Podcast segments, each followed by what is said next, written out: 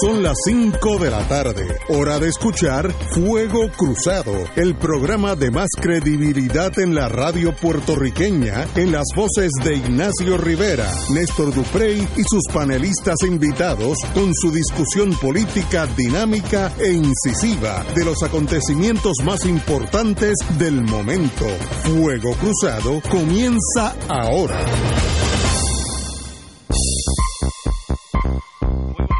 Amigos, amigas de Fuego Cruzado. Estamos en el Ateneo hoy, así que estoy ya se me ha caído el trigémino aquí. Tienes que portarte bien, que estamos, en el Ateneo. En el Ateneo de Puerto Rico, la cuna de nuestra cultura. Así que para mí es un privilegio estar aquí entre ustedes. Así que buenas tardes a todos.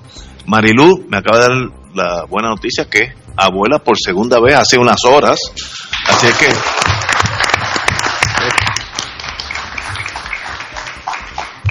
eh, un privilegio para mí recibir esa noticia. Es la abuela de Pau. De Pau.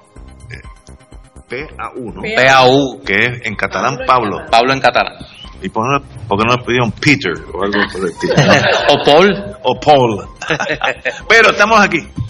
Oye, eh, hoy voy a empezar, eh, antes que todo, Néstor, un privilegio estar contigo también. Hoy va, a las seis vamos a presentar el, presentar no, sino hablar sobre el libro. Sí, a mí la, la palabra presentación no me gusta. Vamos a conversar, sobre el libro Lluvias Borrascosas, nuestra más reciente publicación, editada conjuntamente con la doctora Maggi Marrero, que ya está por aquí, y el estudiante doctoral eh, de Historia de la Universidad Interamericana Recinto Metro, eh, José Sánchez Jorge.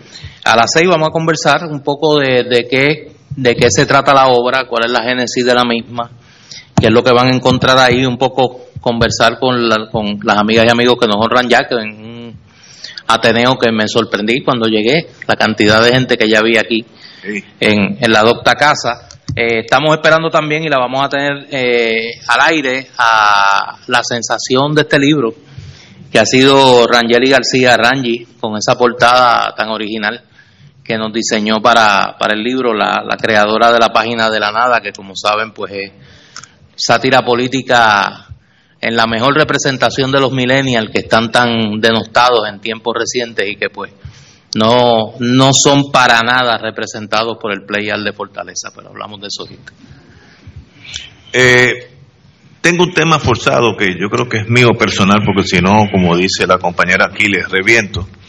Eh, porque es algo que me incomoda tanto. Yo no he tenido una buena semana aquí en Fuego Cruzado, porque las cosas que están y las que te faltan. Eh, me dice, imagínate, con ese dictamen. Lo que viene mira, tal vez haya que buscar asilo en Andorra. Deja que, deja que den las seis y pico de la tarde. Pero eh, voy, a hablar de la historia de tal vez insignificante de uno. Cuando uno juramenta como oficial de las Fuerzas Armadas de Estados Unidos, al, último juramento, le dicen, You are hereby an officer and a gentleman. Desde hoy en adelante, no importa quién tú fuiste, tú eres un oficial y un caballero. Y eso en la vida le aplica a todo el mundo, todo el mundo. Cuando uno llega a ser gobernador de Puerto Rico, no hay ni que hablar que usted es un oficial y un caballero, porque el rango de gobernador te lo da. El único que puede destruir eso es el propio gobernador. Ayer discutimos el antro de corrupción, tres veces más grande que el caso de Fajardo. Como yo, como ustedes, algunos de ustedes saben, yo estuve envuelto en, el caso de Fajardo, que era de 4.7 millones. Este va por 15, el, el de Kelleher va por 15. Así que tres veces el escándalo de Fajardo. Una cosa tan bochornosa que es difícil hasta de analizarlo. Pero al otro día hay otra cosa que casi hace palidecer lo de ayer. Y es algo totalmente indefendible por el gobernador, donde él se expresa a la camarilla de sus dirigentes del gobierno, los que nos gobiernan a todos nosotros todos los días, queramos o no queramos, esos son los que gobiernan, donde se expresan sobre la ex presidenta del Consejo de la legislatura municipal de Nueva York, Mark Viverito, amiga de Puerto Rico, cuando vino la tormenta se bajó, trajo comestibles aquí, de verdad, una persona que yo no desconocía quién era, eh, y sencillamente pues hizo mucho por Puerto Rico. Y el gobernador y se me hace hasta difícil poner este tema porque me duele tanto, dice que como, como discrepan en la cuestión política,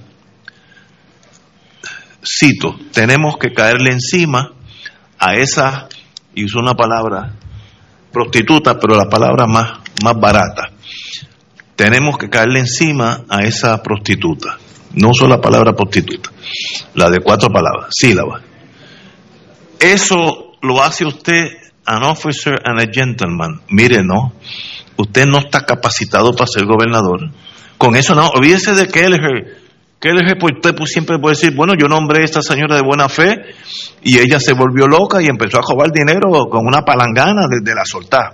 Bueno, nadie, es difícil creer que eso pasó sin tú saberlo, pero es viable. Pero esto es de tu puño y letra y esto es una radiografía de tu moralidad y de tu adultez como hombre. Y sacaste jefe en las dos. Y eso se hace muy difícil digerir. Eh, es muy difícil estar aquí analizando esto porque es no es analizable. Eh, me vienen las palabras de la oficialidad. Usted ni es oficial ni es caballero. Usted es una cosa, un nene malcriado eh, de 14, 15 años entre unos amiguitos que deben tener la más, más o menos la misma edad emocionalmente que dirigen el país. Y en el proceso eso dicen cosas que ningún ser humano, hombre o mujer, diría de otro ser humano. Sencillamente, lo peor que yo he visto en mi vida, en mi vida adulta, en torno a un dirigente de, algún país, y estoy yendo a algún país del mundo, Ruanda, Uganda, eh, países que uno asume que son salvajes, no. Aquellos señores nunca dijeron algo por el estilo, por lo menos en público.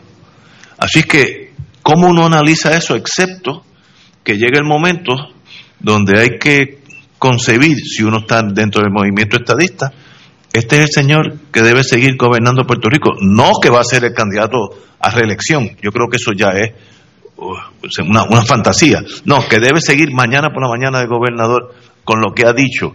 Si lo que ha dicho lo ha dicho, sencillamente su vida como gobernador cesó y es un truán caminando por la calle de San Juan con escolta, con a los a los este tipo de personas le gustan las escoltas con las bombillitas prendidas, eso le fascina porque le da importancia.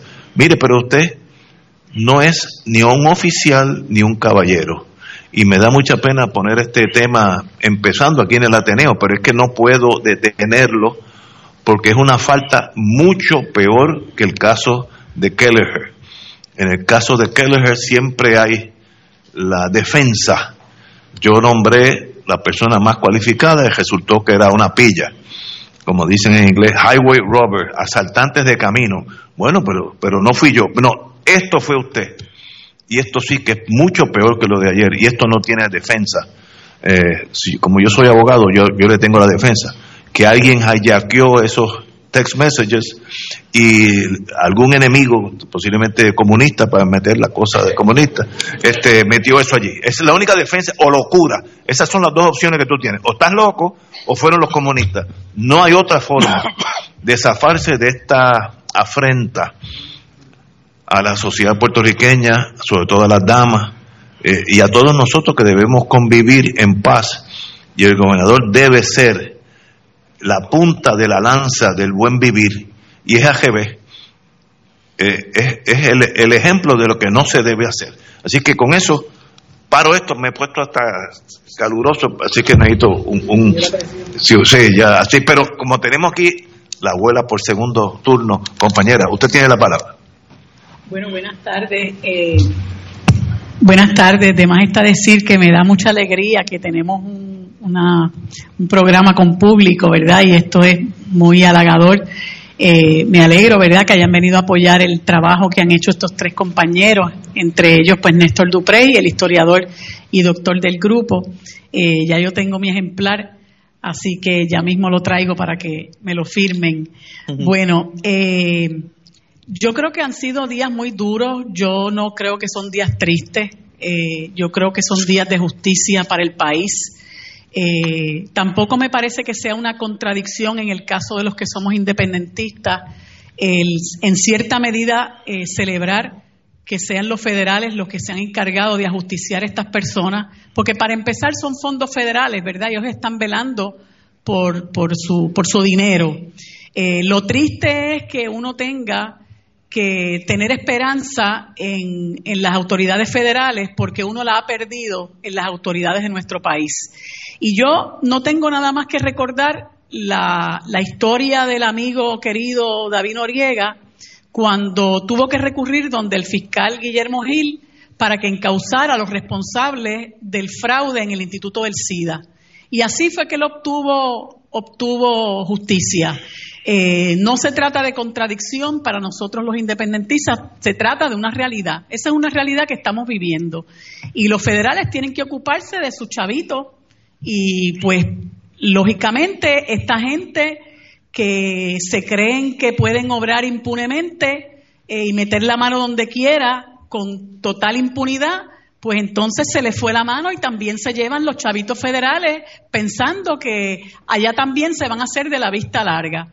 Pues yo pienso que esta debe ser la punta del iceberg. Eh, contaba el, el exgobernador Acevedo Vilá, porque yo no, no pude terminar de leer el indictment, me leí creo que las primeras 20 páginas, que eh, estos son actos que cubren un periodo previo al huracán. Eh, y todos nosotros sabemos que aquí ha habido eh, una partida de inescrupulosos que vivió de la crisis, se lucró de la crisis, de todo lo que pasó después del huracán, empezando por Whitefish y por ahí para abajo tiene que haber un montón de cosas. Todos sabemos que cuando Julia Kelleher se marchó del país como ladrón en la noche, se descubrió posteriormente que ella había otorgado 902 millones de dólares en contratos. Eh, y resulta altamente increíble, ¿verdad?, eh, que, que, se pretenda que nosotros creamos que el gobernador, el gobernador o sus y sus ayudantes no sabían absolutamente nada de lo que estaba pasando. Y yo creo que esto es un momento tan importante en la vida de nosotros como pueblo, es un momento tan definitorio, porque es un momento donde yo siento eh, que el país está verdaderamente encolerizado, que la gente está indignada. Eh, yo junto con un grupo de amigos y amigas eh, aceptamos una convocatoria que hizo la amiga Gloribel Delgado Esquilín, que fue junto con otro compañero, Rafa Acevedo, los que convocaron a la manifestación solemne con relación a los zapatos a raíz de, la, de las miles de muertes que ocurrieron luego del paso del huracán María, las cuales el inútil de Héctor Pesquera se dio a la tarea de decir que solamente se circunscribían a 64, lo que fue una enorme falta de respeto al país, una enorme falta de respeto a los familiares de esas personas fallecidas. Pues esta joven convocó a esa manifestación y fuimos a la fortaleza eh, una manifestación prácticamente espontánea a denunciar precisamente nuestra indignación, porque esta situación que ya ha sido cubierta por periódicos como el New York Times, el Washington Post, The Hill, eh, y que nos llena de profunda vergüenza, tiene que ser en alguna medida neutralizada con la manifestación de la indignación de un pueblo que ha visto cómo estos gobiernos, y muy particularmente el gobierno del PNP, llega al, poder para saquear. Y lo triste de todo es que ellos se centran en las dos agencias que más dinero tienen eh, de presupuesto eh, consolidado, que es el presupuesto de, Puerto Rico y el presupuesto federal. Y con eso le hacen un enorme daño a la gente que necesita servicios de, de salud y a la gente que necesita servicios de educación. La señora Julia Kelleher, que yo espero que haya justicia de verdad, eh, porque ya escuché ayer unos abogados sin licencia defendiéndola y diciendo que no, pero ella no se llevó nada. Ella no, es, no se le imputa haber, haber este, sustraído ninguna cantidad de dinero. Y yo pensaba, caramba, cuando una persona quiere matar a alguien y yo soy quien le facilito el arma de fuego, pero no lo mato, ¿Qué pretende ese señor? ¿Que el que facilite, el arma se vaya tan campante? Pues obviamente tiene su responsabilidad en lo que ocurrió, pues ella le abrió las puertas, utilizó su poder para que esas personas se entronizaran en, en las estructuras del Departamento de Educación y empezaran a guisar. Y ese señor Velázquez Piñol, eh, que, sabe de todo, pero parece que estudió nada, por lo que he escuchado, eh, en, los, en los diezmos que obtenía de BDO, llegó casi al millón de dólares. Y eso es salud y educación nada más. Esa gente tenía tentáculos en no sé cuántas agencias, creo que veintipico de agencias en el gobierno. O sea, esto ha llegado a unos niveles de escándalo que para mí no tienen precedentes en la historia. Y de hecho, déjenme decirles que ayer cuando estábamos allí parados en, la calle Cristo, frente a la fortaleza, vinieron algunos turistas y nos preguntaban qué era lo que estaba pasando. Y yo, ¿verdad? Este, en mi Golet English, junto con un compañero jovencito que llegó, le explicábamos lo que estaba pasando y llegó esta señora que después descubrí que se llama Joan Vélez que trabaja como ayudante de Roselló para la comisión LGBT, de la cual algunos se fueron a raíz de la, de la, eh, de que se promovió esta ley de libertad religiosa, que no era una, no era otra cosa que la libertad para discriminar. Y me escuchó diciéndole a este turista que esto era un asunto sin precedentes y me increpó inmediatamente porque obviamente salió a, a defender a Roselló hasta que nos dimos cuenta de que ella eh, es parte del tinglado, ¿no? Es parte de los que se ha dado a la tarea de defender lo indefendible. Y yo creo que, como le decía yo a una persona en las redes sociales hoy que me comentaba, le, le, comentaba y lo digo con mucha sinceridad, ningún puertorriqueño o puertorriqueña con una pizca de decencia puede dejar de sentirse indignado por lo que está ocurriendo. Vamos una, Vamos a una pausa, amigos, y regresamos desde el Ateneo con Fuego Cruzado. Fuego Cruzado está contigo en todo Puerto Rico.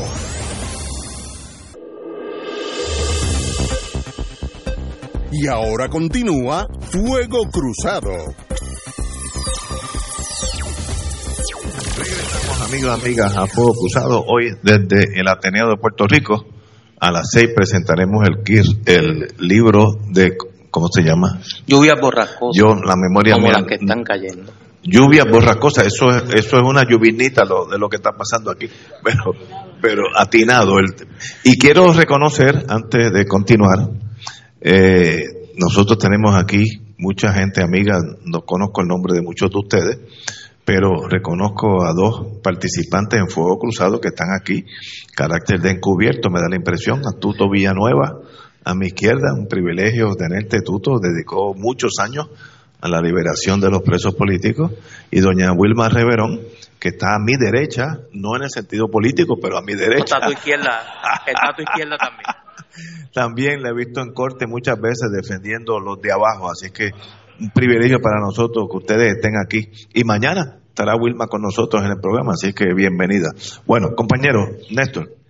Eh, quiero antes de, hacer el comentario sobre el tema que estamos discutiendo, reconocer que ya están con nosotros tanto don José Sánchez Jorge, el tercer editor de esta obra, como Rangeli García Rangi, nuestra novata del año con, el, con la portada. Eh, que muchos de ustedes yo sé que la siguen cuando ven los videos de De la Nada en las redes sociales, le ha dado un nuevo sentido a la sátira política en Puerto Rico.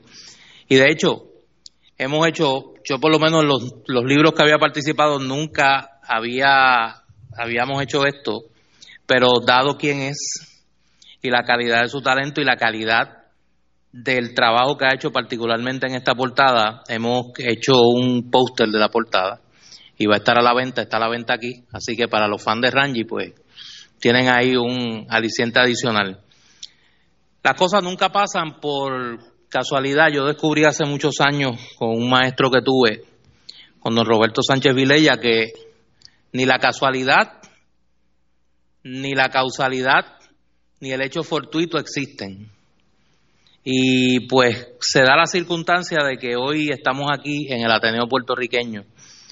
Esta docta casa se fundó en 1876 y en sus paredes y en su institucionalidad ha sido defensora de lo mejor del pueblo de Puerto Rico. Aquí se han dado grandes batallas, desde la lucha por la abolición de la esclavitud, por la enseñanza pública, por las libertades civiles y políticas del pueblo de Puerto Rico, por la defensa del idioma español, por brindarle espacio a los que no tienen espacio en la sociedad puertorriqueña, es decir, el suelo que pisamos es el suelo de lo mejor del pueblo de Puerto Rico. ¿Y qué mejor lugar que el Ateneo puertorriqueño para hacer el reclamo que en justicia corresponde en, quizás el momento más difícil que la institucionalidad política y gubernamental puertorriqueña vive desde por lo menos la década del 50. Yo no veo otra salida en este momento que la renuncia del gobernador. El gobernador tiene el deber de renunciar. Puerto Rico no se merece que ocupe la posición de gobernador de Puerto Rico una persona del talante moral de Ricardo Rosselló. Yo creo que está más que probado que los hechos y las palabras de Ricardo Rosselló desmerecen no solo la posición de gobernador de Puerto Rico, sino que desmerecen al pueblo de Puerto Rico. Colocan al pueblo de Puerto Rico en una situación de indefensión moral, en quizá el momento más difícil de su vida como pueblo. ¿Con qué moral el gobierno de Puerto Rico va a negociar con una Junta de Control Fiscal impuesta términos y condiciones justas para poder afrontar el pago de nuestra deuda pública? ¿Con qué fuerza moral el gobierno de Puerto Rico va a pedir la ayuda que en justicia corresponde a este pueblo por los daños sufridos tras el paso del huracán María? ¿Con qué fuerza moral el gobierno de Puerto Rico le va a exigir a los ciudadanos que cumplan la ley? ¿Con qué fuerza moral el gobierno de Puerto Rico le va a exigir a los ciudadanos que sean ejemplos de moral? ¿Con qué fuerza moral el gobernador de Puerto Rico va a defender los derechos de la mujer? Yo creo que esas son preguntas más que suficientes cuya respuesta por moral por derecho es la renuncia del gobernador y la puesta en marcha de un proceso que le permita al país afrontar esta grave crisis preservando y devolviendo la confianza en las instituciones públicas. Y me parece que ese es el gran reto que tenemos. Son tiempos difíciles, son tiempos complejos, es una crisis inédita en nuestra vida como pueblo. Y no hemos visto todo, y no hemos visto lo peor. Y en ese sentido yo creo que el llamado tiene que ser responsablemente a la Asamblea Legislativa. Esa es la Asamblea Legislativa que eligieron los votos del pueblo de Puerto Rico, nos guste o no. Esa es la Asamblea Legislativa que el pueblo de Puerto Rico eligió. A ella le corresponde poner en marcha, si el gobernador no renuncia, los mecanismos constitucionales para su remoción. Puerto Rico no puede estar un año y seis meses sumido en esta catástrofe. No hay manera de continuar la obra de gobierno, no hay manera de negociar con la Junta de Control Fiscal, no hay manera de mirar a la cara a Donald Trump sin decirle que tiene razón, sin tener que decirle usted tiene razón, que no sea comenzando el saneamiento de las instituciones políticas en Puerto Rico y eso pasa como primer paso por la renuncia del gobernador. Y yo sé que mucha gente dirá, bueno, tú eres iluso, tú eres idealista. Es que yo confío en las instituciones. Y yo confío que tiene que haber en algún lugar de la conciencia de Ricardo Rosselló un sentido que le diga que tiene que actuar en defensa de lo que son los mejores intereses de Puerto Rico. Y yo estoy seguro que en la Asamblea Legislativa deben de haber hombres y mujeres suficientes para encontrar las dos terceras partes que hagan falta en la Cámara de Representantes para comenzar el proceso de residenciamiento del gobernador si el gobernador no renuncia. Porque hay un asunto que va por encima de cualquier otra consideración y es el pueblo de Puerto Rico, al que ellos juraron defender. Y me parece que en ese sentido, los que tenemos la oportunidad de participar en los medios de comunicación desde el análisis o el comentario político, tenemos una grave responsabilidad en este momento. No hay espacio para tolerar la conducta del gobernador de Puerto Rico. No hay espacio para justificar el llamar prostituta a una mujer por el mero hecho de diferir de ella. No hay espacio para insultar a los periodistas por el mero hecho de diferir de ellos. Y no hay espacio para utilizar las instituciones públicas para encubrir el delito, para encubrir la corrupción, para encubrir el robo, para encubrir el saqueo, para investir de una responsabilidad que nadie le ha dado a cabilderos para que se enriquezcan a costa del dinero de los pobres de Puerto Rico, de los que se quedaron sin hogar, de los que se quedaron sin energía eléctrica, de los más de cuatro mil muertos que no hemos podido ni tan siquiera enterrar en paz. Y yo creo que eso exige un alto sentido de patriotismo del pueblo de Puerto Rico y de sus representantes, los que elegimos nosotros, para bien o para mal. Y en ese sentido, ese es mi llamado. Yo espero que en las próximas horas el gobernador haga lo correcto y que el gobernador libere al país de este trauma. Quien puede liberar al país de este trauma es Ricardo Rosselló. Se actúa como exige el grave momento que vive el país. De lo contrario, la Asamblea Legislativa tendrá que actuar. Y si la Asamblea Legislativa no actúa, yo estoy seguro que la conciencia de este pueblo va a actuar. Señores, tenemos que ir a una pausa. Son las cinco y media. Vamos a una pausa y regresamos desde el Ateneo con Fuego Cruzado. Fuego Cruzado está contigo en todo Puerto Rico.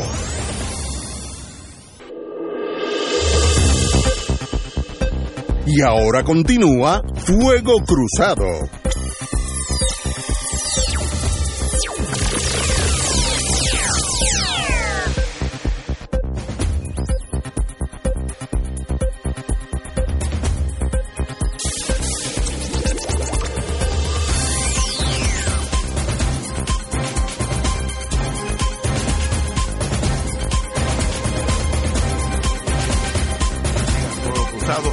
Ateneo hoy. Quiero decirle a todo el pueblo de Puerto Rico, nuestro gobernador arriba a las seis y media en el vuelo de Iberia.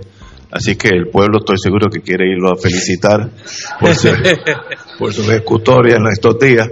Así que estoy seguro que había un grupito allí de amigos de la gobernación. De hecho, hay una manifestación citada para allí. Hay otra manifestación citada para las 8 y 30, 8 y 45 a la fortaleza, que donde el gobernador ha anunciado que se dispone dar una dar una conferencia de prensa, así que yo estoy seguro que en las próximas horas vamos a ver al pueblo de Puerto Rico poco a poco movilizarse.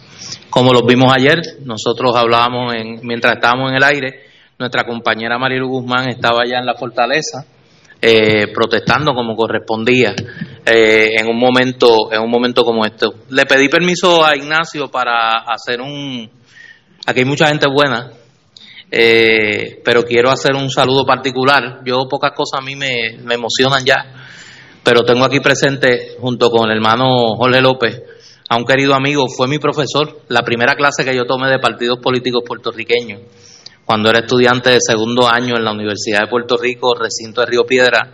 Yo espero que no le moleste porque entonces la gente va a empezar a sacar cuenta de su edad.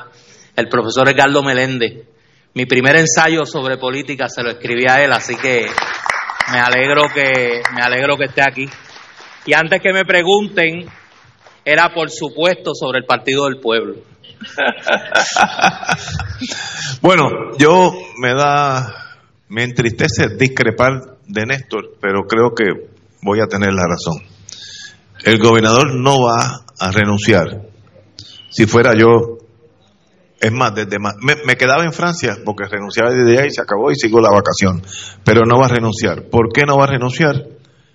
El gobernador es joven, como ha aprobado por su ejecutoria, y lo único que tiene en su vida es ser gobernador. Después de eso no hay más nada, más nada Así que no puede brincar de ser gobernador, tener escolta, carritos con bombillas que se prenden y se apagan, a la línea del desempleo, porque no tiene opción en este país. Así que yo creo que desde el punto de vista de él, hasta el 20, y, si lo dejan, sería candidato del 20 al 24, que es posible. Y la otra alternativa que dice Néstor, pues también discrepo de ella, eh, la, legislatura no va a moverse para un impeachment, ¿cómo se dice impeachment? Residenciamiento. Residenciamiento del gobernador. Y la razón de esto, eh, tal vez estoy generalizando mucho, eh, más de 500 años de colonizaje hace a un pueblo tímido de tomar acción y no veo la legislatura jalando ese gatillo contra su propio partido en gran medida eh, esa valentía aquí no, no existe. Yo me acuerdo hace como 10 o 15 años que el presidente de Hungría dio el discurso de Address to the Nation cuando le hablan el estado del país y lo cogieron en una mentira y hubo un clase de motín que hubo estos muertos, el ejército tuvo que salir para poner el orden porque en Hungría eso es intolerable. Imagínate, si aquí hubiera un motín por cada mentira de un político, aquí no quedaría gente, ya estaríamos todos muertos, porque eso todos los días hay cinco o seis. Así que en este país colonizado al extremo, la legislatura no va a tomar ningún acto, no va a pasar nada. Van a tratar de decir, déjalo pasar, eh, como me dijo mío hoy, hoy en el almuerzo un amigo que está en el mundo de la política, en dos semanas el pueblo se olvida de todo, así que esto ya pasa. Lo de lo que dijo el gobernador de Viverito, el, desastre de Keller y sus corruptos, en dos semanas el pueblo se olvida. Yo espero que no sea así. Pero acción de la legislatura lo dudo mucho. No hay esa valentía. Y acción del propio gobernador lo dudo porque no hay otra opción. Vivir en la fortaleza o en la línea del desempleo. Esas son las dos opciones que él tiene. Déjame, déjame decirte algo. Espero estar equivocado. espero estar equivocado. yo no yo no pongo en tela de juicio el análisis que tú haces de la conducta predecible de Ricardo Rosselló y de la Asamblea Legislativa. Ahora, yo te voy a decir lo siguiente. Este pueblo no es un pueblo amoral. Este pueblo no es un pueblo, contrario a lo que nos han querido hacer creer, sumiso. Yo estoy seguro que este pueblo sabe ya y si no, lo que hay que hacer es caminar en los pasados, los pasados dos días las calles de Puerto Rico. Ricardo Rosselló y su gobierno se han convertido en una vergüenza insostenible para el pueblo de Puerto Rico. Y este pueblo no lo va a tolerar. Y yo estoy seguro, yo estoy seguro que cada día que Ricardo Rosselló con sus acciones le falte el respeto como se lo falta diariamente a la moral de este pueblo, este pueblo le va a demostrar que se tiene que ir. Y si no se va, se va a tener que ir. Si no se va, se va a tener que ir. Antes, bueno, compañera, usted tiene la palabra. Bueno, yo, yo quería comentar que también he visto en las redes sociales de personas preocupadas en cuanto a que si hacemos algo, bueno, pues él no va a renunciar, la legislatura no va a hacer nada, el que va a quedar al, mando es Rivera Marín, pero yo pienso que nosotros no podemos dejar de hacer las cosas por el resultado, tenemos que hacerlas y punto. Eh, posiblemente no renuncie porque una de las cosas que caracteriza a los que trabajan en este gobierno es que son carifrescos. O sea, yo no sé si ustedes vieron la entrevista del, del, director de la Autoridad de Edificios Públicos que le hizo a una joven que se llama Valeria, Valeria Collazo Cañizares, cuando se descubrió que este señor no, fue a una actividad de una subasta, porque él dice que no fue una subasta, pero fue a una actividad relacionada con una subasta a representar una corporación que se llama Elite, que resulta ser propiedad de una cuñada de él.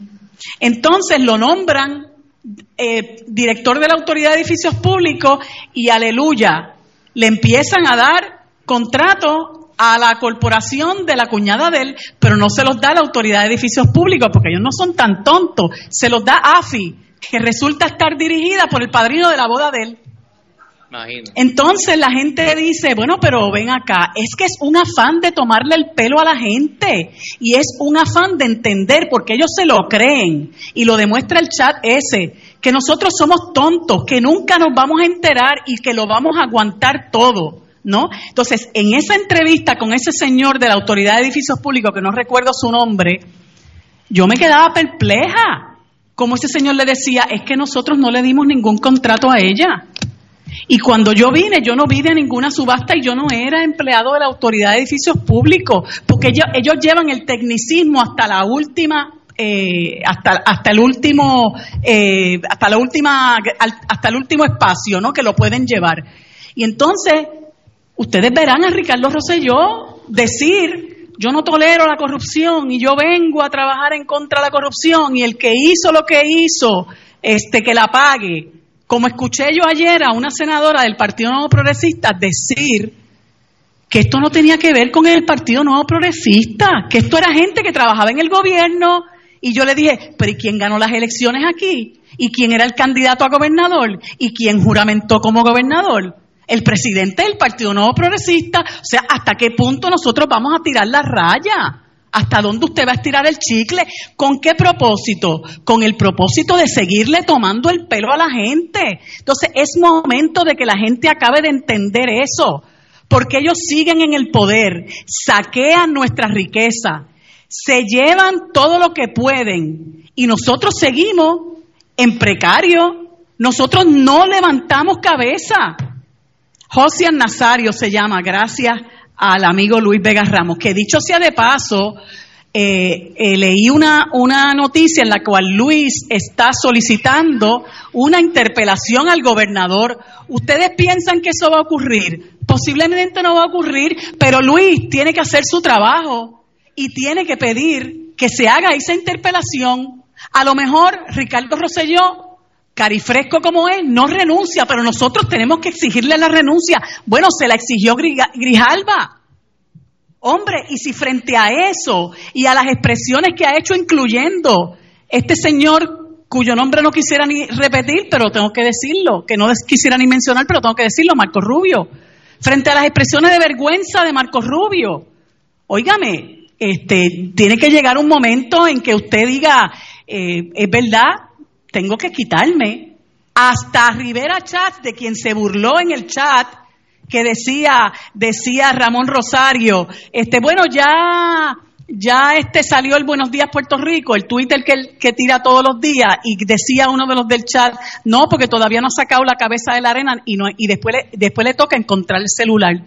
Pues no contaron con la astucia de Rivera Chats, que parece que tiene lo, lo, el Telegram ese, y lo ha ido soltando poquito a poco poquito a poco. No contaron con la astucia del tiburón, que dicho sea de paso, también se mofaban con caricaturas de tiburón cargado por Ricardo Rosselló. Y como yo les decía el otro día, no son ninguno eh, inmaduros, son unos títeres realmente. Y nosotros no nos merecemos. El país no se merece estar en manos de estos títeres, de gente que tranquilamente fabrica un viaje para darle eh, fiero a Rivera Chats y dejar eh, a la secretaria de Justicia, que acababa de salir airosa en, en los procesos de, de, regla 6, de determinación de causa para arresto, para dejársela a ella de secretaria de Justicia, y es Bermúdez, el asesor de Relaciones Públicas, el que le dice, no, no, vacaciones no, gestiones oficiales. Y, y Roselló le dice, eso, eso para que usted vean cómo nos, toman el pelo. ¿Cuántos viajes se habrá dado Ricardo Rosselló que nos ha hecho creer que son gestiones oficiales y está en la charada? Está gastándonos el billete. Lo que ha pasado con Fondos Unidos. El, propio BDO dijo que Doña Bea no es tan inocente nada. Y las barbaridades que hicieron con los suministros. Por todo esta gente tiene que pagar. Y por eso yo digo, esta es la punta del iceberg. Pero la gente no se puede cerrar a sus oídos. No hay espacio para el fanatismo. Nosotros tenemos que abrir los, oídos y los ojos porque le estamos dejando un país destruido, desmoralizado a nuestros nietos, a nuestros hijos. Y eso es una irresponsabilidad. Si nosotros no sacamos la cara ahora, ya no por nosotros, por las futuras generaciones, nosotros somos igual de irresponsables. Antes de, de comenzar, eh, tengo otra ronda sobre este mismo tema. Vamos a una pausa y regresamos con Fuego Cruzado. Fuego Cruzado está contigo en todo Puerto Rico.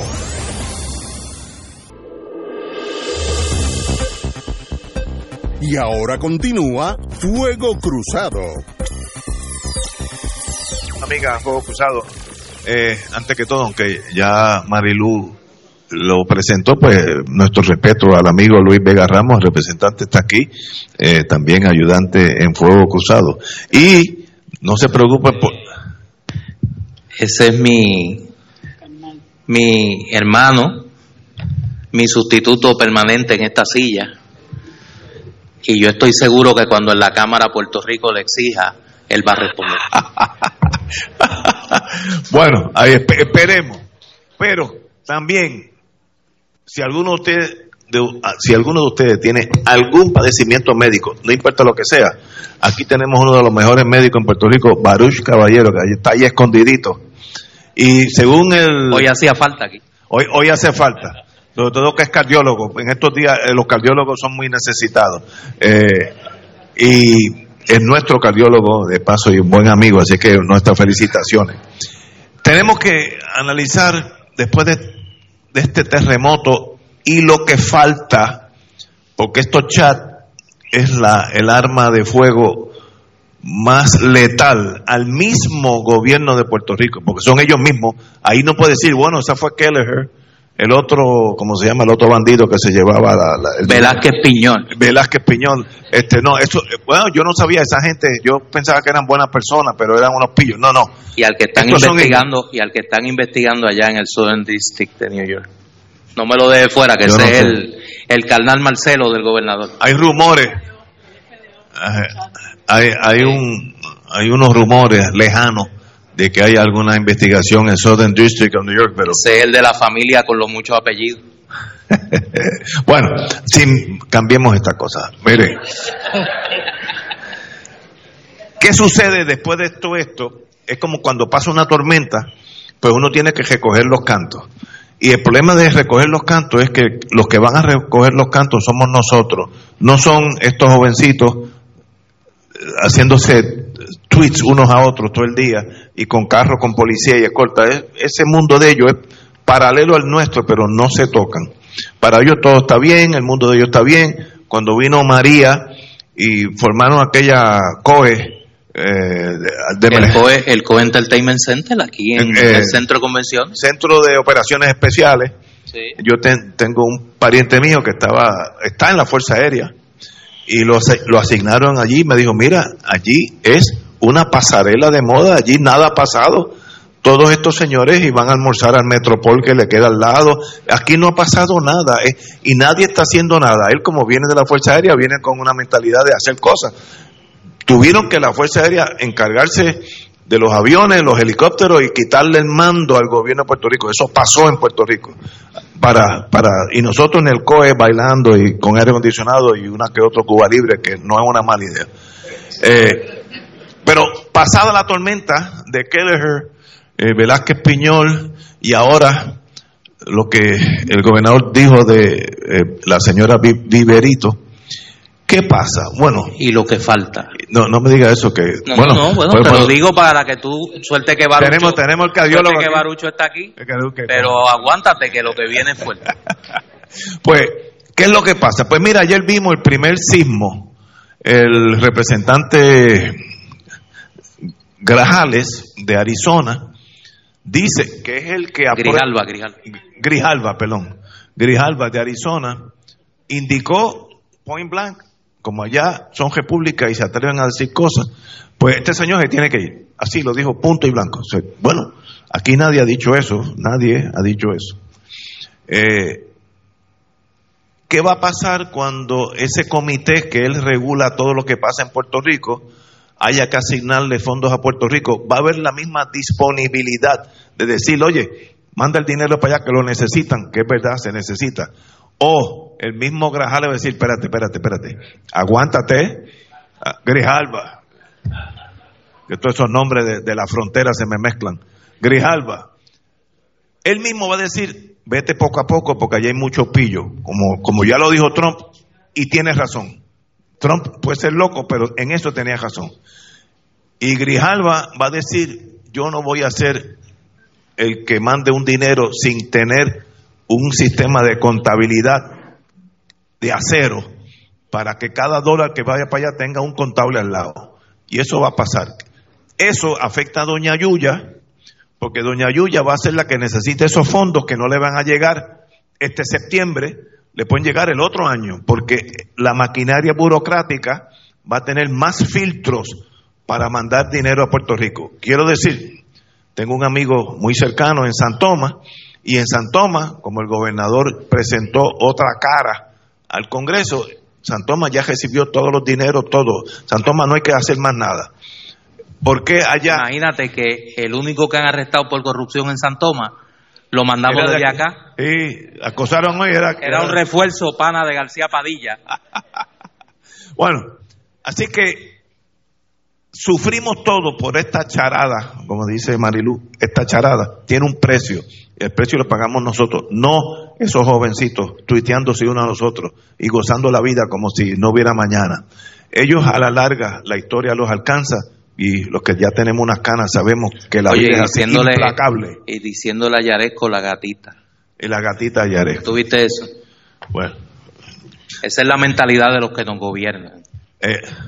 le, le dicen gatitas también a la colectiva feminista en construcción que están ahora, yo creo que son un poco más de cuatro gatos en el aeropuerto eh, esperando a, a Rosselló y es alentador, ¿verdad?, que nosotros veamos que hay gente que se indigna y que saca la cara por los que en un momento dado no podemos estar ahí.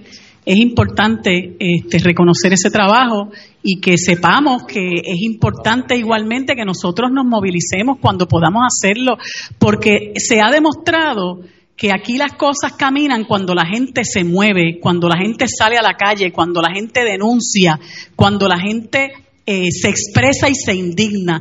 Mientras no lo hagamos, pues ellos siguen haciendo lo que les parece porque ellos están totalmente convencidos de que el pueblo lo va a tolerar todo. Pues no, yo creo que este es el momento en que hay que arrinconar a Ricardo Rosselló hasta que salga de la fortaleza y salga del gobierno, porque este país no se merece eso. Ah, aprovecho para decir que mañana a las 7 de la noche hay varias organizaciones que estamos eh, citando a una vigilia en la fortaleza, porque entendemos que esto, ¿verdad?, debe seguirse replicando y debe haber presión para, para que el gobernador se marche, ¿verdad?, de la fortaleza.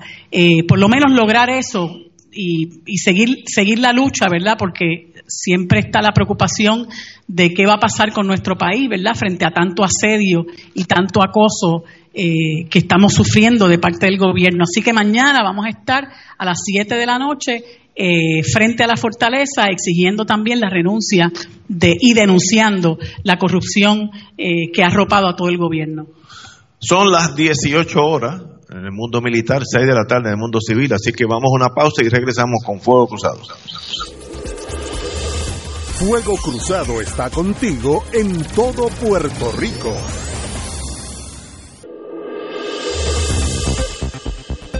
Y ahora continúa Fuego Cruzado. Regresamos, son las seis y dos minutos de la tarde eh, y regresamos con Fuego Cruzado. Ah, vamos a terminar esta ronda tan decepcionante y triste que es, pero yo quiero añadir otra cosa. Eh, una de las tragedias que tiene Puerto Rico es la tribalización de la sociedad como nuestro estatus no se ha definido, pues entonces tenemos básicamente dos tribus y una y, los independentistas, pero las tribus grandes, los, que mandan son tan divididos, Tutsis y Hutus como en como en Ruanda. Y más o menos pasa lo mismo, una guerra civil no formal, pero a machetazos unos con otros como pasó en Ruanda. Yo oí un analista esta mañana, una persona que ha estado mucho en el gobierno PNP, alcanzó puestos altísimos, no voy a decir su nombre porque es amigo, pero lo noté tratando de defender todo lo que ha pasado. Y yo digo, en momentos de estas crisis, uno tiene que olvidarse de la tribu. Ya uno no es Hutu o Tutsi, uno es de Ruanda, de puertorriqueño. Y él decía, porque como es inteligente, que miren, en Puerto Rico hay 130 y pico de mil este, empleados públicos y el FBI solamente arrestó dos. Así que proporcionalmente esto no es nada. Dos de 130 mil. Y digo, pero entonces yo hago un esfuerzo por no chocarle el carro porque se me olvida que estoy guiando.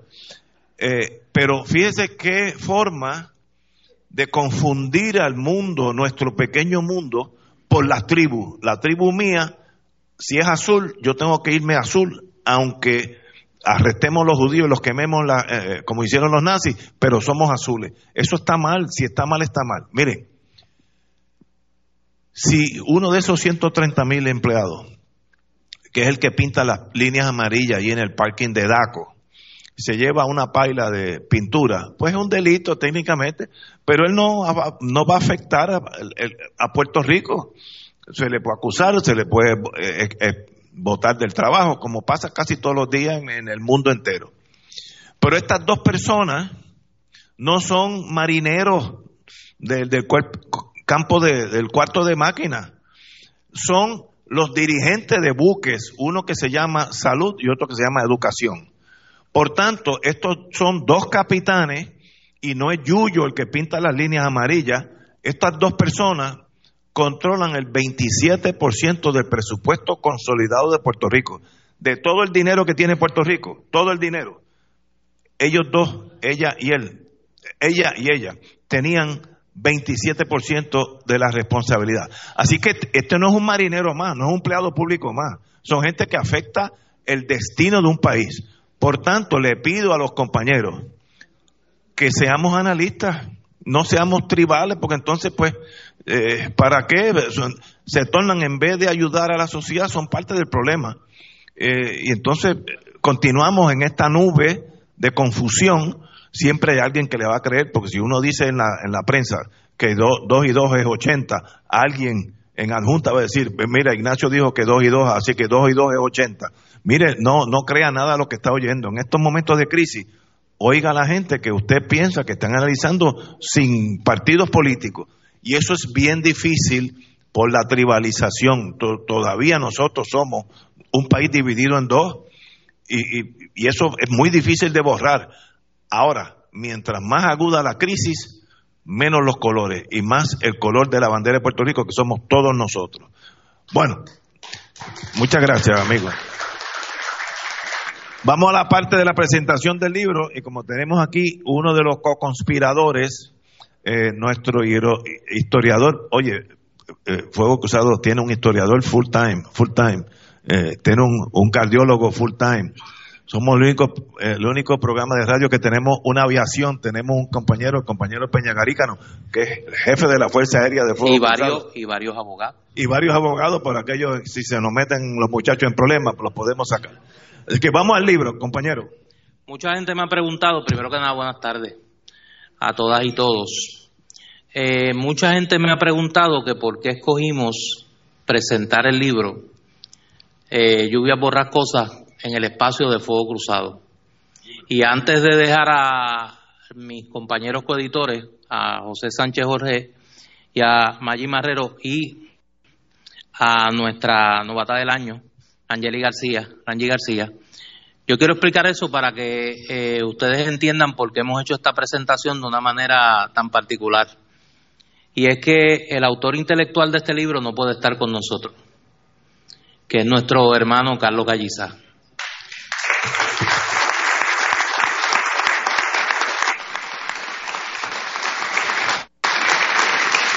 Y este, este libro la génesis de este libro se dio en las pausas de este programa Fuego Cruzado.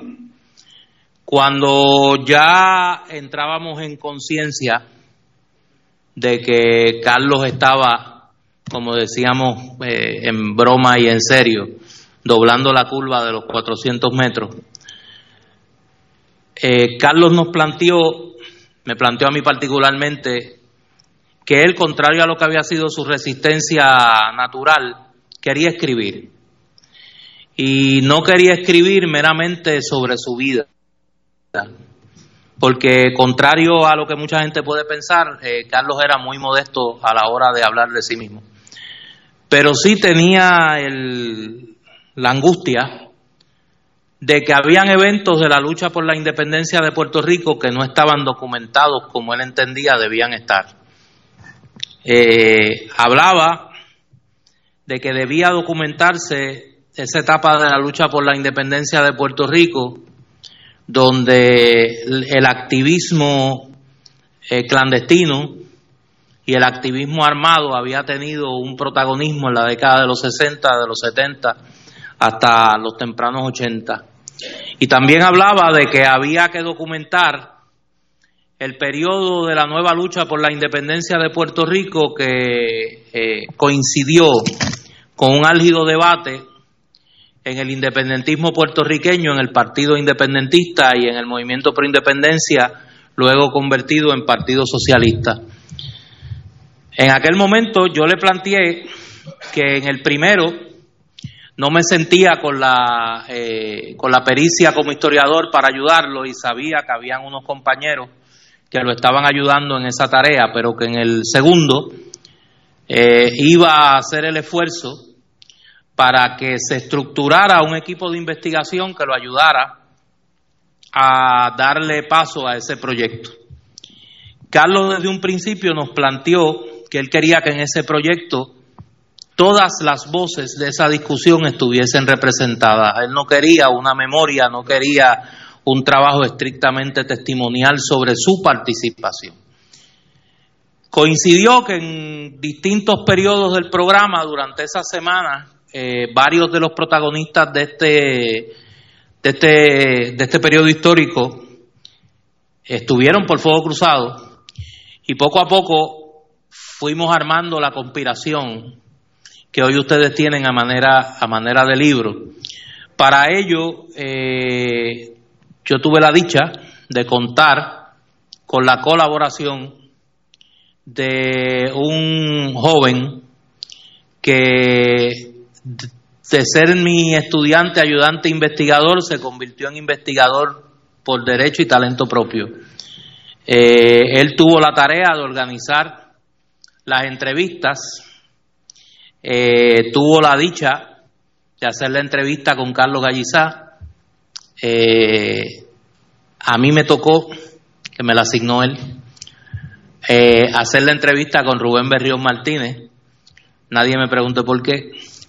Eh, pero quisimos que hoy esta presentación sea más que hacer un panegírico de la obra, eso lo harán ustedes y lo hará la crítica, un poco contarles cómo fue el proceso que hoy ustedes tienen en sus manos como el libro eh, Lluvia Borrascosa. Yo quisiera pedirle el primer término a don José Sánchez Jorge que me acompañe, que nos acompañe para un poco explicarles cómo fue ese proceso de acopio de las entrevistas. Luego, la doctora Maggi Marrero les explicará cómo fue el proceso de acopio del soporte documental que tiene el libro.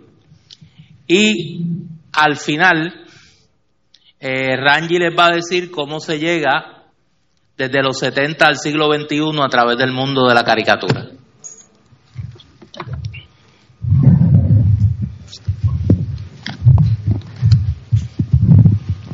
Bueno, buenas tardes, gracias por, por estar aquí. Gracias al, al Ateneo por eh, facilitarnos, prestarnos las facilidades y antes de, empezar mi recuento, quiero reconocer a dos personas. Quiero conocer, reconocer al compañero Carlos Román y a la compañera Elena Lara, que es la vida del compañero Luis Ángel Torres. Eh, yo eh, estuve cogiendo una clase con Néstor eh, y le entrego el último trabajo y un día recibo una llamada.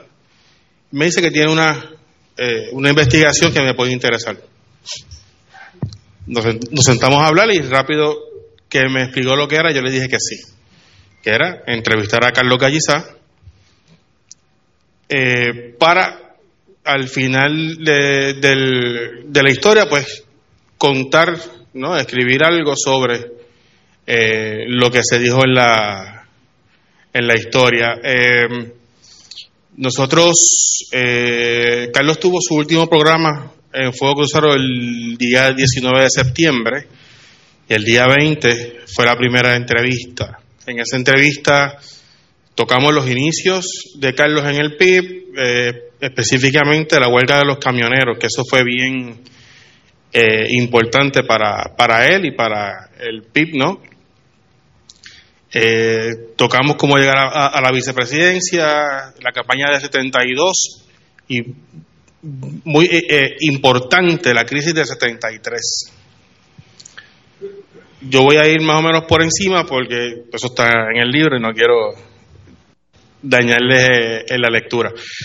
Eh, también tocamos su etapa como legislador, eh, donde impulsó eh, el reconocimiento del primero de mayo, aunque nunca fue una, un día oficial, pero se reconoció. Y yo creo que Carlos siempre estaba orgulloso de su primer proyecto de ley o su primera resolución, lo primero que él eh, expone en la legislatura, que fue una resolución en pro de la liberación de los prisioneros políticos nacionalistas. Y él siempre estuvo muy orgulloso de eso, él nunca eh, se eh, olvidó el hablar sobre la importancia de la independencia en todos sus discursos. Eh, tuvimos una, una, segunda entrevista eh, el día 7 de noviembre, ya Carlos estaba un, poco más débil, pero eh, se dio muy buena. cubrimos lo que faltaba de la primera entrevista y otras cositas más, por ejemplo, su, su relación con la comunidad en las cárceles, ¿no? Su relación con Carlos La Sombra y con la Asociación Nieta. también, pues, Néstor eh, entrevistó a Rubén Berríos, yo tuve la dicha de estar en las dos entrevistas, el 6 de noviembre y el 7 de diciembre, más o menos en los mismos términos, ¿no? Los inicios, la crisis, la relación con Don Gilberto.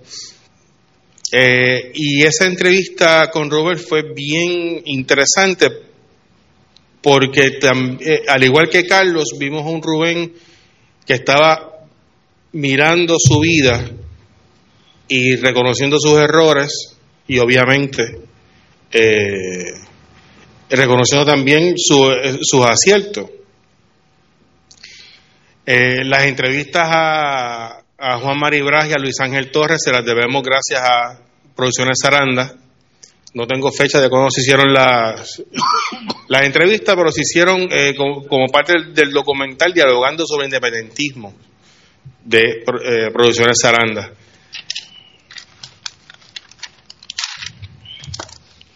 Eh, también está, hay una entrevista con don Antonio J. González, don Antonio González, y ahí pues eh, esa entrevista está incluida en, el libro Memorias, Testimonios, Documentos y Documentos de la vida de un jíbaro de, varios frontón de Ciales, de la doctora Luz E. Alvira Encarnación y editor el doctor Néstor Duprey. Y es una entrevista que tuvo Don Antonio con Ángel Collado Schwartz, que fue incluida en el en el uh, en el libro, ¿no? Ahí se cubrió el triunvirato, la candidatura a la gobernación, la, salida del PIB y la fundación del Partido Unión eh, puertorriqueña. También se incluyó una entrevista a Norman Pietri que está eh, reproducida en el libro Hablan sobre Juan Maribras de la Fundación Juan Maribras. Quiero volver un poco a la entrevista de, Juan Mari y la de Luis Ángel Torres. Esas dos entrevistas fueron bien importantes porque la de Juan Mari, por ejemplo, eh, nos da nos echa luz de cómo él de cómo él vio ya a la distancia todo el proceso que se dio durante los años 70. Y la de Luis Ángel Torres nos dio las pistas que nos hacían falta para entender la crisis del 73. Y algo muy importante que nos, que nos dice Luis Ángel Torres, era, ellos estaban planteando la independencia para qué. Él era el, uno de los líderes de la juventud del PIB. Y esa juventud del PIB empezó a mover la candidatura de, de, Rubén en contraposición a las candidaturas de Gilberto Concepción de Gracia y de y de y de Jorge Luis Landín ahí que se crea el primer triunvirato son los jóvenes los que tienen el, el, el, el corazón de la asamblea del PIB del 72 donde se metieron 45 mil personas en el Bison. Todo eso está en, esa, eh, en, esas eh, entrevistas. Eh, yo creo que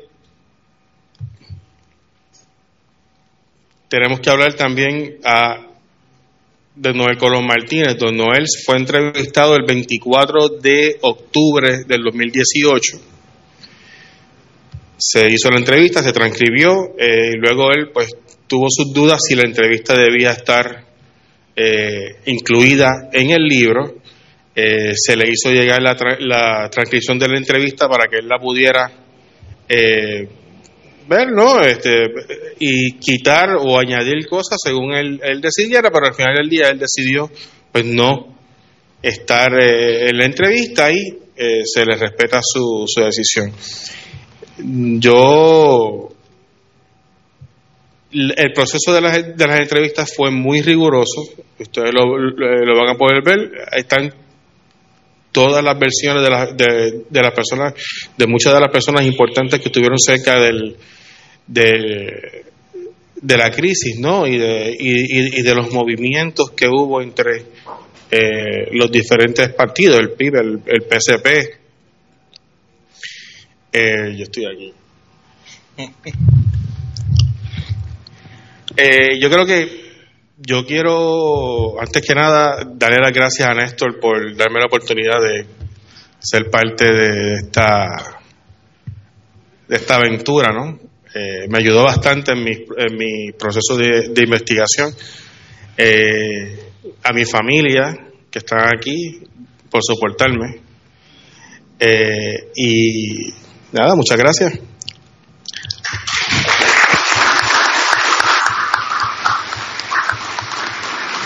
Gracias, José. Vamos a, la pausa. Obviamente estamos también en el programa de radio.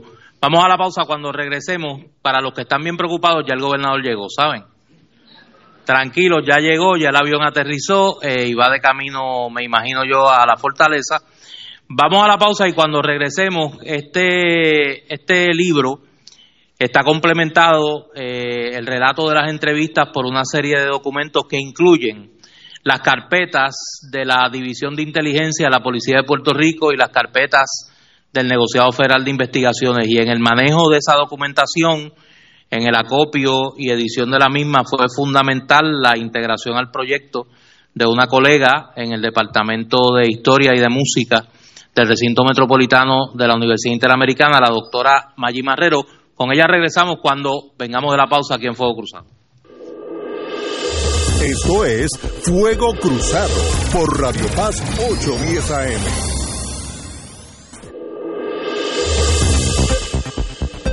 Y ahora continúa Fuego Cruzado.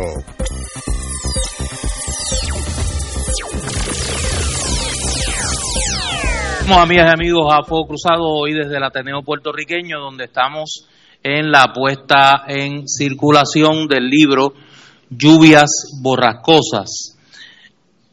Contábamos antes de irnos a la pausa que el relato de estos prácticamente 30 años de debate en el interior del independentismo puertorriqueño sobre la cuestión electoral y sobre el proyecto socioeconómico que el independentismo le presentaba al país, además de las entrevistas que contiene el libro a Carlos Gallizá, Rubén Berríos Martínez, Juan Maribraz, Luis Ángel Torres, Norman Pietri y Antonio J. González, contiene más de 200 documentos que son producto de la investigación eh, realizada tanto en el semanario Claridad como en el semanario La Hora, que se publicaba en aquella época y que era el periódico del Partido Independentista puertorriqueño. Además de eso, contiene una serie de documentos que provienen de las carpetas de la División de Inteligencia de la Policía de Puerto Rico y del Negociado Federal de Investigaciones que se encuentran en varios fondos documentales y en eh, los espacios de preservación histórica de varios de los movimientos políticos. Me refiero al PIB, me refiero al MIN, me refiero al Movimiento Socialista de los Trabajadores. En ese, en ese complemento fue fundamental la integración al proyecto de una compañera que en meses previos a que comenzáramos la investigación que hoy ustedes reciben como libro, había publicado un trabajo que se convirtió en fundamental en el manejo precisamente de las carpetas como una fuente historiográfica, y me refiero al libro Prohibido Cantar. Eh, su autora, que es colega nuestra en el recinto metro de la Universidad Interamericana, eh, se integró a este proyecto y doy fe que el mismo es lo que ustedes tienen hoy en sus manos, en gran medida gracias al talento y de la pericia historiográfica y editorial. Y mire que dio candela editando. Eh, de la colega y amiga eh, Maggi Marrero y quisiéramos que un poco, como esto es un acercamiento novel en la historiografía puertorriqueña, el uso de las carpetas, pues que un poco Maggi explique cómo se integra la documentación al relato eh, de entrevistas de este, de este libro. Muy buenas tardes a todos aquí presentes y todos y todas los que nos están escuchando, porque sé que nos están escuchando hasta en Ponce. Eh, pues la integración de los documentos era muy importante, porque de lo contrario nos íbamos a quedar en testimonios nada más. Entonces mucha gente quizás se podría preguntar, ah, pero lo que está diciendo Rubén o lo que está diciendo eh, Gallizá, ¿cuán de cierto tiene o cuán exacto es? Obviamente el, eh, testimonio siempre pues no es, no es tan perfectamente preciso porque la, la memoria, ¿verdad? En cuestión de fechas y eventos puede fallar pero también la apreciación que puede tener alguien sobre unos sucesos no es la misma hoy que dentro de 20 o 30 años, así que hay que tomar en consideración eso.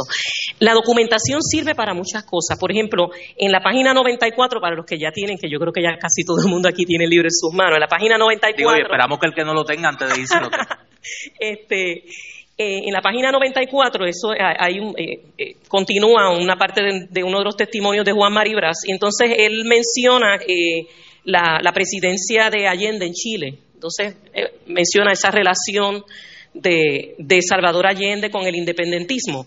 Pues es cuando uno lee el relato es una cosa, pero entonces cuando uno va, eh, por ejemplo, a la documentación, en la página 113 aparece una fotografía de las personas de parte del grupo que viajó a la toma de posesión de Salvador Allende. Y en esa fotografía aparece Manuel Maldonado Denis, Juan Maribras, Nelita Vientos Gastón, José Milton Cordero, Rubén Berríos Martínez. Este, fueron muchos más los que fueron, pero esto es del archivo del periódico Claridad. Eh, en la página 131 puede entonces uno ver un documento sacado de, la carpeta de Juan Maribras, no lo, no lo dice aquí abajo, pero ya el número de carpeta me lo sé de memoria, era 7008. Eh, y, es un, memorando de, del 2 de noviembre de 1970 y tiene pues una, el asunto es la salida de Juan Maribra y otras personas hacia Chile. Y entonces entre la lista, ¿verdad? Pues aparece pues Manuel Maldonado Denis con su número de carpeta, Lenita Vientor, Rubén Berrío, José Soltero Peralta, Raúl Yumit y varias personas más, que no, es Una, una cantidad mucho más grande que los que aparecen en la fotografía. ¿Por qué incluimos estos documentos? Mi experiencia con Prohibido Cantar era que yo tenía que validar, porque no hay, no hay muchas investigaciones que utilicen la carpeta como fuente primaria. Y entonces, ¿cómo yo valido que lo que dice una carpeta es cierto o no? Este, una, algunas cosas sí pueden ser por testimonio, pero en muchas ocasiones me ayudaron los mismos periódicos. O sea, yo decía, eh, eh, yo encontré, por ejemplo, Noel Hernández estaba, eh, tirando bombas molotov frente a la UPR, decía una carpeta, pero entonces yo encontraba que el periódico Claridad decía que tenía una fotografía de él tocando en Vega Baja, por ejemplo, este, ese mismo día a la misma hora. Así que él no era un Mesías, no era Rosello Padre, no podía estar en dos lugares a la vez. Así que ya uno validaba que ese informe de la policía había un error ahí. Lo interesante es que básicamente todo la, mayor parte de la documentación sí también respalda esos testimonios. Y a veces algunas lagunas, ¿verdad?, que se quedan, que la, que la memoria no puede cubrir, pues sí, el documento las cubre. Algo diferente que yo no, no hice en mi investigación previa era utilizar las carpetas como un excelente índice y scrapbook de recortes de periódicos. O sea, yo busqué los periódicos aparte y utilizaba informes y memorandos de las carpetas, pero tanto en las carpetas del FBI como en las de la policía se eh, recopilaban todas las noticias que tenían que ver Con, la, con la persona investigada o con el grupo investigado. Y no necesariamente hay índices de todo. Por ejemplo, en la UPR de Río Piedras eh, cuenta con un índice del periódico El Mundo por tema. Y uno dice, ah, pues quiero, no sé, quiero buscar el himno La Borinqueña, pues cuántas veces ha salido en el periódico en diferentes fechas y voy a ese índice y no necesariamente está completo el índice, pero más o menos me da una idea. Las carpetas contienen básicamente ese índice. Yo quiero saber qué pasó en el PIB en 1972 según la prensa y en la carpeta del PIB me van a aparecer los recortes de periódicos relacionados con las actividades en las que ellos participaban. Así que aunque no esté en un índice, lo encuentro en la carpeta. Se van a dar cuenta que hay documentos que, usted ve como un documento que tiene eh, varios tachones en color negro. Esos documentos son del FBI, las carpetas del FBI.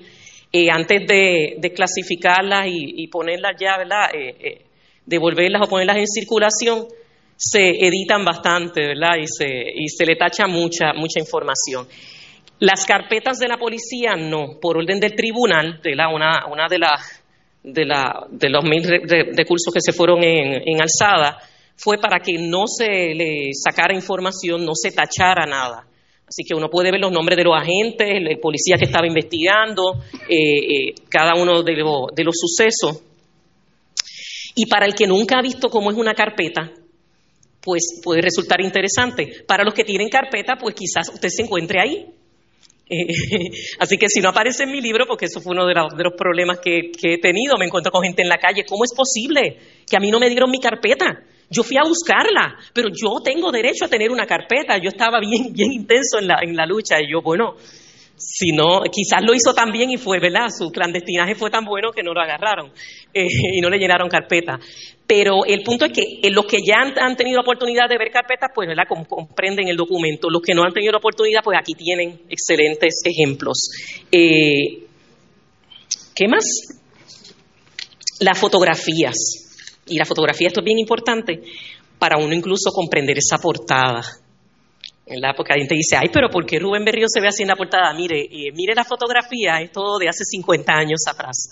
Eh, así que vemos en la, en la portada ese Carlos Gallizá eh, bien peinadito y planchadito. Mire las fotografías adentro para que usted vea lo bien planchado y lo, a la moda, le estaba a la moda siempre. el, el libro cuenta con más de 50 fotografías eh, muchas de ellas inéditas, eh, algunas sacadas eh, de los archivos de, claridad del mundo, pero otras muchas de las carpetas, de los expedientes desclasificados que se han ido sacando poco a poco, que yo no tuve la oportunidad de utilizarlos para mi libro previo, pero ya el, archivo general los ha, ido liberando poquito a poco y hay muchísimas fotografías aquí que no, que si no es uno diría, gracias al carpeteo, eh, se ha podido conservar esas imágenes, porque, y, muchas de ellas usted la ve que están tomadas desde arriba, desde algún lugar alto, entonces ve esa, esa gente desfilando y era pues la vigilancia. Eh, y hay fotografías de, de, las protestas en Culebra, de cuando eh, Rubén sale de la cárcel, hay una fotografía maravillosa de él con Noel Corón Martínez. Este, hay una fotografía inédita del entierro de Santiago Mari Pesquera, que esas son, uno la mira y todavía eh, causan, wow. Eh, hay unas fotografías muy, muy buenas de Luis Ángel Torres, de Carlos Gallizá, de Mario de Rubén Berrío, de todos, de todas las personas que participaron aquí. Esa asamblea del PIB en el Irán Bison, la fotografía dice más que todo lo que dicen los testimonios. Uno ve ese Irán Bison lleno, uno, diría, ¿eso es un concierto? No, no, eso era el PIB.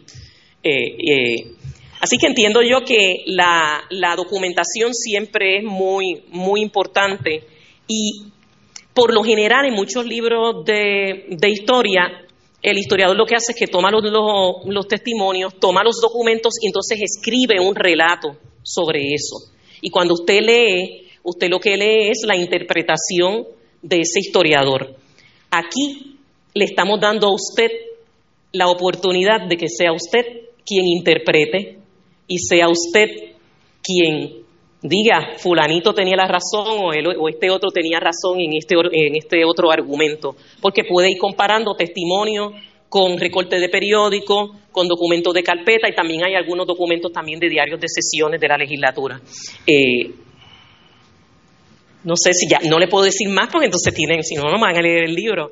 Eh, pero nada, estoy bien contenta, esto está bien lleno, hay gente de pie, ay Dios mío. y eso compitiendo con la protesta contra el gobernador. Sí, sí. Gracias, Maggi. Gracias. Vamos, vamos a cumplir con la pausa en Fuego Cruzado y cuando regresemos, nosotros teníamos un reto. Eh, ¿Cómo lográbamos que este libro llegara más allá de la generación que vivió este proceso? que no fuera meramente un relato de memoria eh, y que fuera un instrumento de divulgación historiográfica accesible a las nuevas generaciones. Y nuestra cómplice en eso va a estar con nosotros cuando regresemos de la pausa, la que se ha convertido en la analista político favorita de los millennials, Rangi de la Nada. Vamos a la pausa. Fuego Cruzado está contigo en todo Puerto Rico.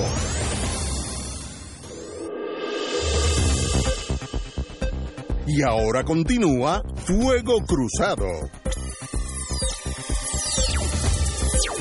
Estamos amigas y amigos a Fuego Cruzado hoy desde el Ateneo puertorriqueño en la puesta en circulación del libro Lluvias borrascosas. Decía antes de irnos a la pausa que uno de los retos que nosotros teníamos en este proyecto era cómo hacíamos que el libro tuviese interés más allá de los que vivieron esta época, de los boomers que vivieron la década de los 70, de sus hijos que han escuchado pues todo el relato de por qué fulano, por qué yo me fui del PIB o por qué me fui del PCP o cuando el PIB llenó el Irán Bison en el 72 y todo esa, ese ejercicio de nostalgia, ¿no?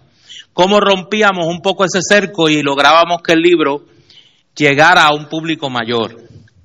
Desde el año 2016, los que hacemos uso de las redes sociales, hemos tenido la oportunidad de disfrutar del talento de una joven puertorriqueña que haciendo otro montón de cosas que hace, que yo a veces no sé, y mira que yo hago cosas, yo no sé cómo ella saca tiempo para hacer tanta cosa, eh, ha ido transmitiéndole a las nuevas generaciones, a eso que hoy se llama peyorativamente los millennials, el acontecer político puertorriqueño obligándolos a divertirse, a reírse, a pensar y muchas veces a llorar a través de la sátira política y de la caricatura en las redes sociales. Y pues quisimos que Rangeli García, Rangi, de la que los tres editores somos fanáticos, pero Maggi Marrero más que José y que yo, eh, nos acompañara, nos acompañara en este, en este proyecto. Y un poco yo quisiera que eh, los que no conocen a Rangi, que ya no le va a molestar que diga, porque es verdad que es fan de Fuego Cruzado, eh, un poco la conozcan y, sepan el gran talento que esta joven eh, desarrolla no solo en las redes sociales, sino en toda su creación.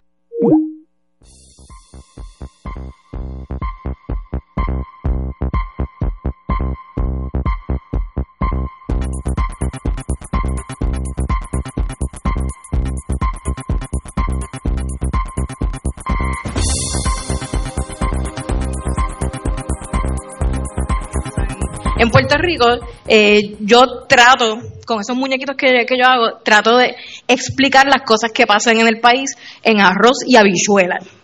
Pero, este, entiendes, como que trato de dar las noticias y eso, pero con comedia también para que la gente no, no se aburra mucho. Y, este, nada, trato de siempre mezclar el, el, humor con, con lo que a mí me gusta mucho, que son los cartoons. Y, eh, nada, pues, he videos y eso. ¿Fue un reto este proyecto para ti?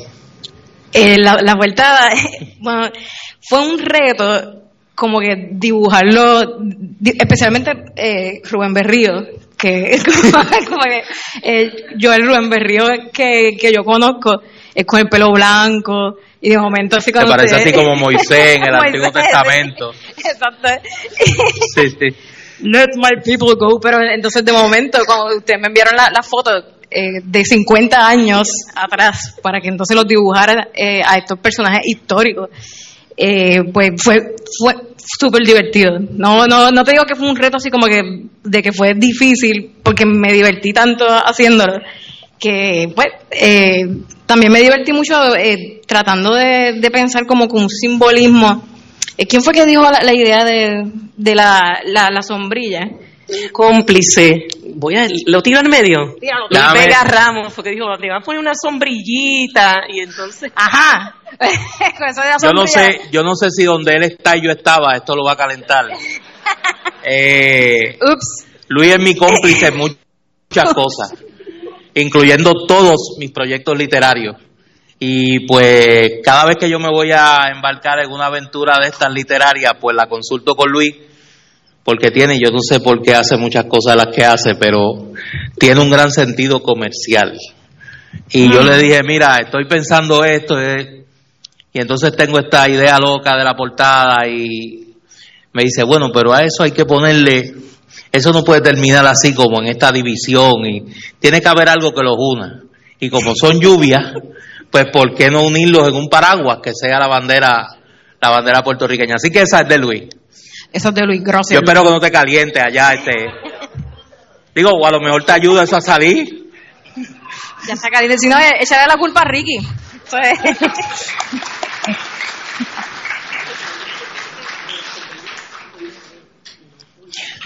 Rangi, eh, sí, voy a hacer una pregunta que no tiene que ver nada con el libro y tiene que ver mucho con el libro.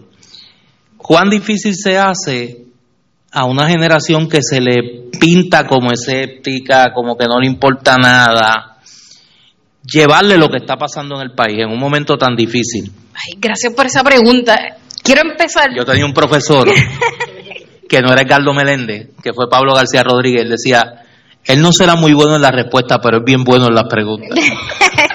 Excelente en las preguntas. Eh, ¿Cuál era la pregunta? Eh, este, no, en serio, ¿cuál era la pregunta? Se hace difícil.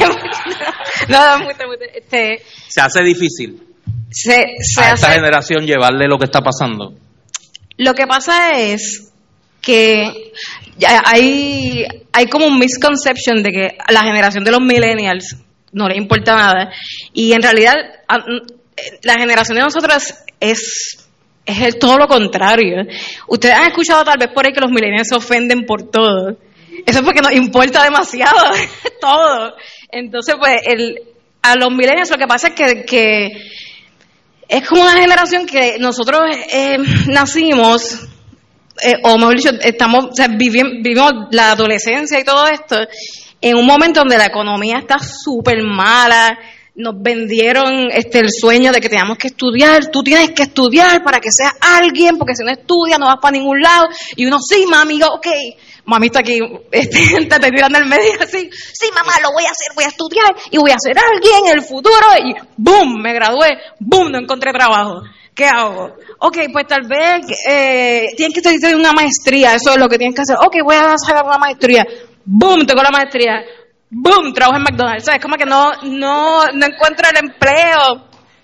Pero entonces, este, eso, solamente esa frustración, eh, solamente en, ese lado. En el lado de, la información, eh, nosotros pues somos la, generación básicamente que fuimos como que no los guinea pigs de, de, la tecnología, porque ya la generación antes de nosotros, los, los Gen Xers, ya ellos fueron criados por la televisión. Creo que es la primera generación que sí se puede decir que fueron que tuvieron la televisión, la radio y todo esto, pues nosotros nos criamos ya con eso, los, los videojuegos, las computadoras y todas estas cosas, somos bien nativos en, ese sentido con la tecnología y eh, es una generación que estamos acostumbrados a tener las cosas rápidas como que la, sobre la información tiene que ser rápida, si las noticias este, son muy largas, le, van a esquipear, no, no la van a leer, eh, por, por, ese, por ese mismo lado, que es como que lo que yo le llamo el, ADD, así como que yo también la tengo, si no te das cuenta, este, como que ese, ese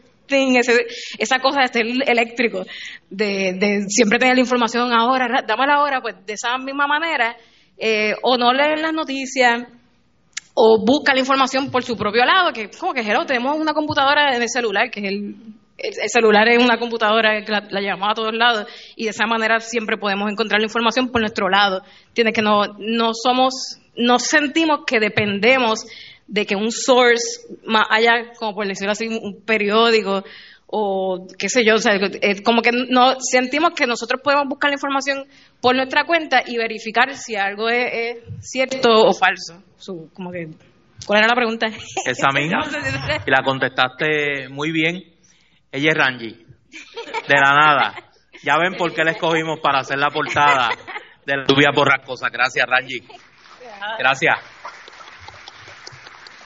Vamos ahora, vamos ahora a la última pausa del programa y cuando regresemos, pues a mí me toca hacer del serio en términos de la historiografía puertorriqueña que representa este libro. Eso cuando regresemos a la parte final de Fuego Cruzado. Fuego Cruzado está contigo en todo Puerto Rico.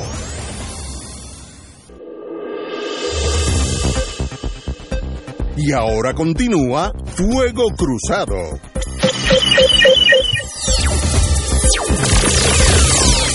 Regresamos amigas y amigos a Fuego Cruzado ya en la parte final y pues obviamente me van a permitir que antes de eh, darles unas palabras de cierre sobre, sobre el libro, reconozca la presencia de una persona que para pues Fuego Cruzado es importantísima, fundamental, una querida amiga y que pues sé, sabía que iba a estar aquí y pues sé que si ella está aquí pues nuestro hermanito Carlos, donde quiera que esté, que espero sea un lugar donde no se moje, está aquí también. Ángela Mari, gracias por estar aquí. ¿ah?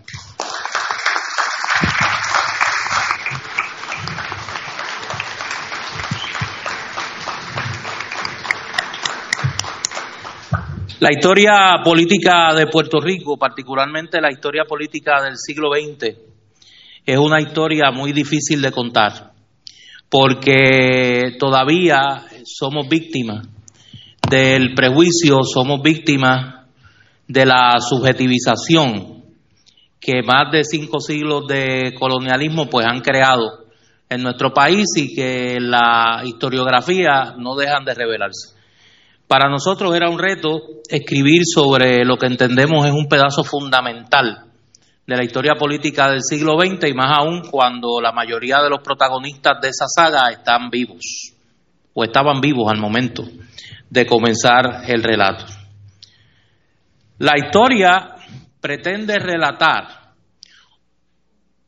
lo que ocurre a la luz de unos eventos y a la luz de la vivencia y de la interpretación que de esos eventos dan los que son protagonistas de los mismos, los sectores sociales involucrados en esos procesos históricos a la distancia del tiempo.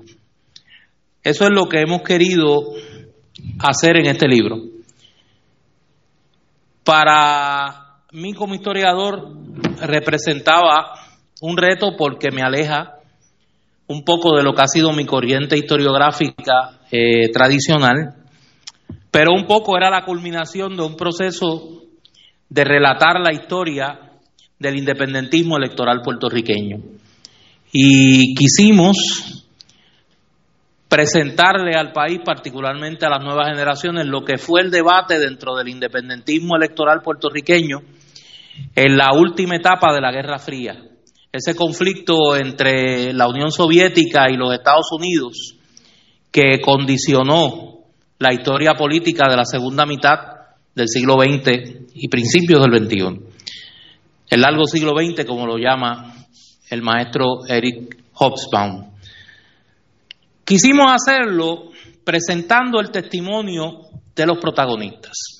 Y quisimos acompañar ese testimonio con una cronología de los eventos principales de esos años y el relato periodístico y el relato documental que sustenta, refuta o alimenta el testimonio de los protagonistas. Hay una serie de líneas de investigación que verán representadas en ese trabajo. Número uno, Puerto Rico no fue ajeno al debate que se estaba desarrollando en la izquierda global y la izquierda continental sobre las vías de acceso al poder. ¿Era posible llegar al poder por la vía armada? ¿Era posible el socialismo por la vía electoral? Y en el caso de Puerto Rico era posible alcanzar la independencia y comenzar un proceso que condujese al socialismo por la vía electoral. ¿Cómo se discutieron en el independentismo puertorriqueño las tres principales corrientes ideológicas que se discutían en el continente en aquel momento? La democracia cristiana, inspirada en la doctrina social de la Iglesia y representada por Antonio J. González, el socialismo democrático, que había sido la corriente predominante junto con la democracia cristiana en la Europa de la posguerra y que en América Latina era representada tanto por los llamados partidos de la izquierda democrática como por los partidos socialdemócratas que venían desde finales del siglo XIX y principios del siglo XX en el continente. Y tercero, los hijos de la Revolución cubana, los que planteaban la evolución del socialismo desde una perspectiva marxista-leninista y que combinaba la lucha pacífica electoral con instancias de lucha armada. Ese debate que se dio en la izquierda latinoamericana se dio en Puerto Rico también. Y tuvo protagonistas. Y tuvo una rica producción teórica. Y tuvo serios debates, profundos debates, serias y profundas desavenencias. Y un poco el libro relata cómo los protagonistas de ese debate ven ese proceso a la distancia del tiempo. Para el historiador llama la atención la candidez, el idealismo, la sinceridad y la autocrítica propia a costa de la crítica ajena que leemos de los protagonistas. A la distancia del tiempo el juicio del contrario se suaviza y el juicio propio se endurece hay mucha autocrítica, hay mucha nobleza, hay mucha mirada con nostalgia, pero a la vez con una optimista perspectiva de futuro. Cuando Carlos me hablaba de ese proyecto, me decía que el propósito fundamental del mismo, y está en la dedicatoria, era que se conociera para no repetir los errores. Y me parece que todos los protagonistas de esta historia confiesan sus errores en este libro, pero también reclaman justamente sus victorias. Vemos la integración de un sector social y unos sectores sociales que hasta esa época eran ajenos a la lucha independentista y que hoy son los sectores sociales progresistas del país. Vemos cómo el independentismo puertorriqueño introduce al proceso político a una generación que todavía es protagonista de muchas de las principales luchas que se dan en lo mejor de nuestro pueblo. Y también vemos cómo la lucha por hacer de Puerto Rico un mejor país tuvo costo humano dramático.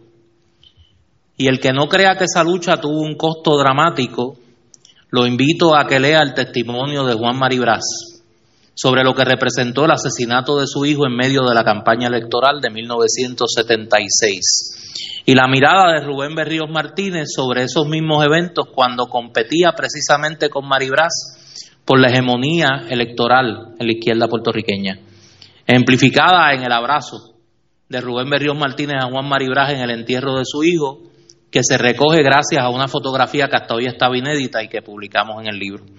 Yo creo que eso es lo que representa el testimonio eh, que presentamos hoy en Lluvias Borrascosas. Obviamente esperamos que el libro sea del agrado de los lectores y que resista el juicio de la historia porque ese es el oficio al que los tres editores nos dedicamos y al que nos debemos. Gracias.